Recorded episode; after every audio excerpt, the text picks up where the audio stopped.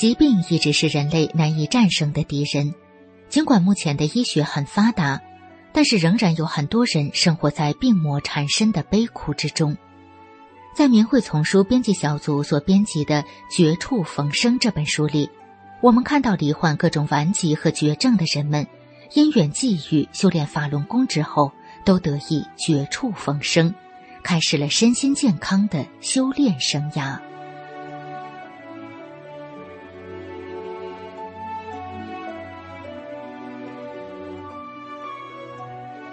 明慧广播电台，欢迎收听《明慧丛书·绝处逢生》。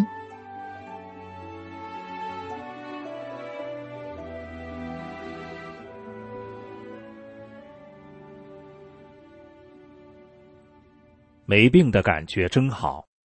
文章发表于明慧网，二零零二年十二月七日。我得法比较晚，大概是在一九九九年四二五的前几天吧。一步步的走到今天，靠的是师傅的精心呵护。我是那种比较有求道之心的人，念大学期间对武术、气功什么的很感兴趣，还真下了一番苦功，时间与精力投入了很多，汗水流有几大缸。但是由于不得法，功夫不但没上去，还弄得气脉紊乱，同时增长了许多争斗之心。在人生的字典里，我是很相信奋斗的，所以毕业后为了所谓的理想与事业，那真是苦苦求索、执着追求，最后撞得头破血流，才似乎感到，冥冥之中似乎有一股神秘的力量在操纵自己的命运。但此时已不知不觉搞得浑身是病，头疼、胸口闷痛、腰痛、上呼吸道痛、关节炎。并且极爱感冒，大概是十天一次吧，真是痛苦万状。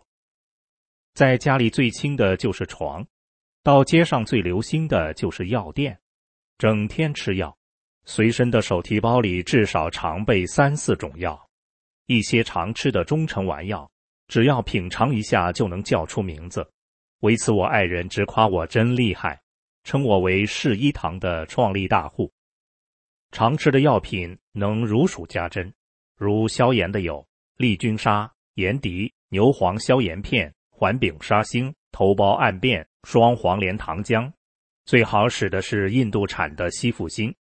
清热解毒的有牛黄解毒丸、银翘解毒丸、牛黄上清丸、牛黄清心丸、龙胆泻肝丸、中天清肺益火片、黄连素片。气管炎、哮喘、痰丸、水丸等；安眠的有安定片、睡美宁、谷维素、神衰果素片、朱砂安神丸；补品有大枣、蜂蜜、枸杞子、蚂蚁酒、人参酒、小葱葱母叶、醋泡黑豆、六味地黄丸，还有什么逍遥丸、橘红丸什么的，现在已经想不太清了。吃的早晨打开卧室窗户。透进新鲜空气时，就会闻到室内的药味，是从体内散发出来的那种浑浊的药味。那时还有一个治病办法，就是拔罐子，是传统方法，前胸拔，后背拔，腰部拔，太阳穴拔。罐子从大到小三四个，摆在那齐刷刷的一排，还挺壮观。常年病兮兮的，谁也不能总伺候你呀。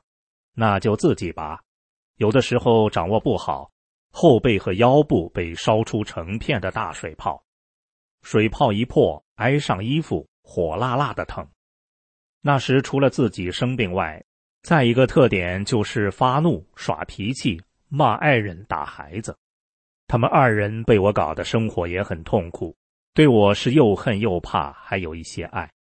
我本来就脾气大，再加上生病。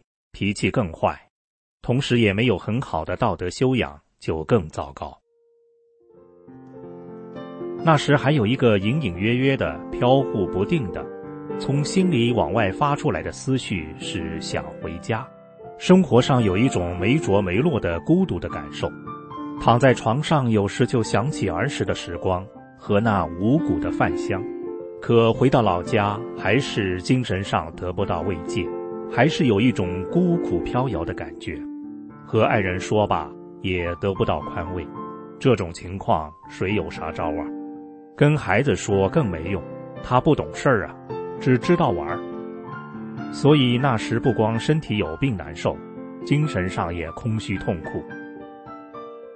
当时我非常羡慕那些欢蹦乱跳、精力充沛的人，而自己每天有精神头的时间只不过五六个小时，晚上早早的睡，早晨晚晚的起。有时浑身发冷，就盖两个被子，浑身出的汗弄得被子湿乎乎的，那还是冷，简直病得无可奈何，苦不堪言。到最后没办法，在得法前一段时间去找一个被附体的人来给治病。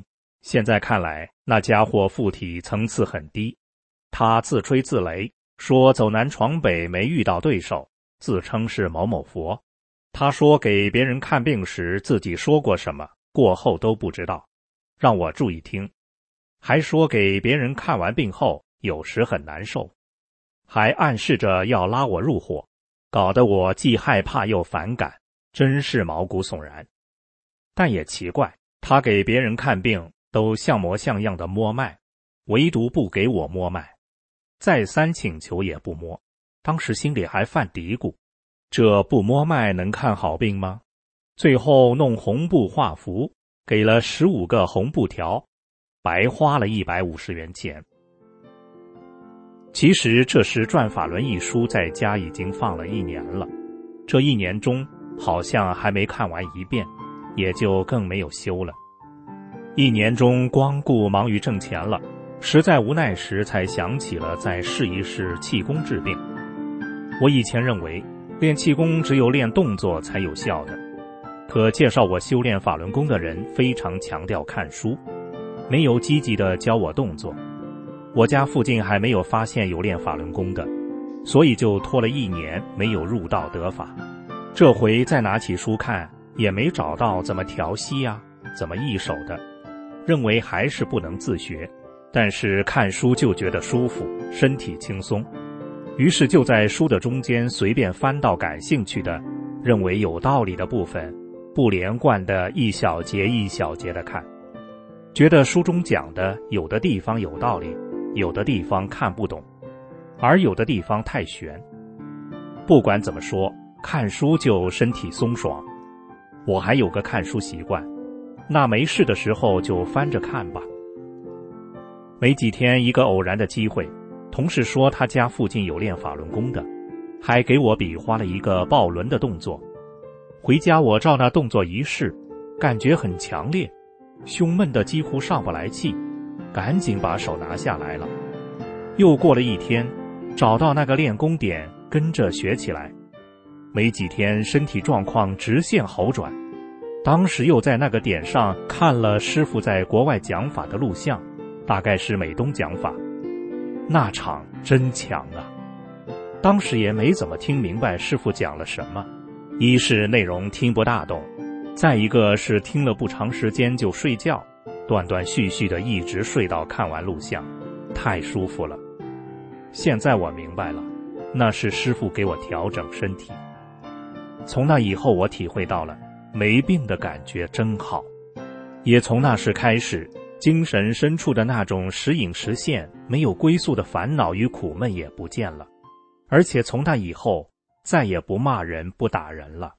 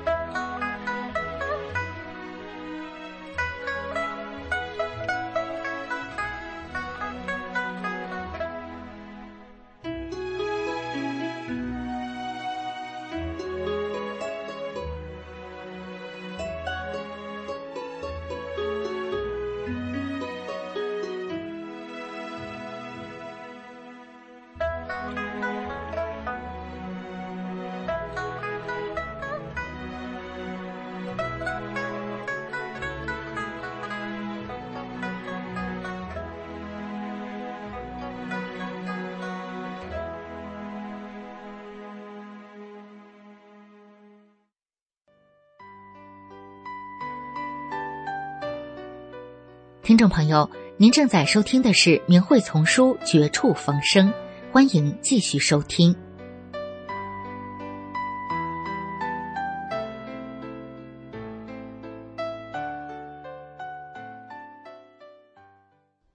活生生的奇迹，雷尼从轮椅中解脱出来。文章发表于明慧网，二零零三年九月十七日。本文将描述的是发生在雷尼利维森身上的奇迹。雷尼生活在澳洲南澳大利亚省的艾德雷德市，此文由他的母亲杰西·雷考特执笔。我是二十个月前在艾德雷德市附近的一个社区中心开始修炼法轮功的。我同我女儿雷尼住一起，这不是我的心得，而是雷尼的。她今年二十五岁，是六个孩子中最小的。他生下来就有多种健康问题，随着年龄增长，病情愈加明显。他被认为智力迟钝、脊柱畸形弯曲，而且腰椎肿胀导致终身剧痛，稍微站一会儿就不行。出门购物都需要坐轮椅。因为腿部运动会造成他从脚底心到头顶的剧痛，他生活艰难，总是担惊受怕，也无力上学。六星期前，雷尼说他也想练法轮功。我当时想，他内心知道大法的真相，但他怎么能明白这些原理呢？他怎么能学功？怎么能站着和坐着练功呢？我认为这是办不到的。我没了主意，担心不知如何开始。但随即我意识到，其实我并不需要起什么头，因为只要有李老师和雷尼在一起，什么都会做好的。于是我把一切都交给了李老师，并开始教雷尼做第一套功法。他每次只能学一点点。两个星期后，他学会了第一套功法。过后没几天，他就能站着做了。于是我们俩一起去了练功店。练其他几套功时，他就坐在大家的中间。雷尼独转法轮，并且有很深的领悟。四个星期后的一天晚上，我们在家里练功，他说他可以站着练所有的功了，随后坐下来单盘打坐。这就是活生生的奇迹，我非常震惊，感动的默默流泪。接着，雷尼开始每天步行二十分钟。他的脚和背也只是偶尔有些不舒服，出去买东西也不需要轮椅了。雷尼说：“这就是他要走的路，他要跟着师傅专一精进的修炼。”这也带动了我。还需要什么来证明法轮大法的神奇力量呢？我们什么都不需要。正因为师傅的慈悲，我们每时每刻都生活在这一美好的奇迹中。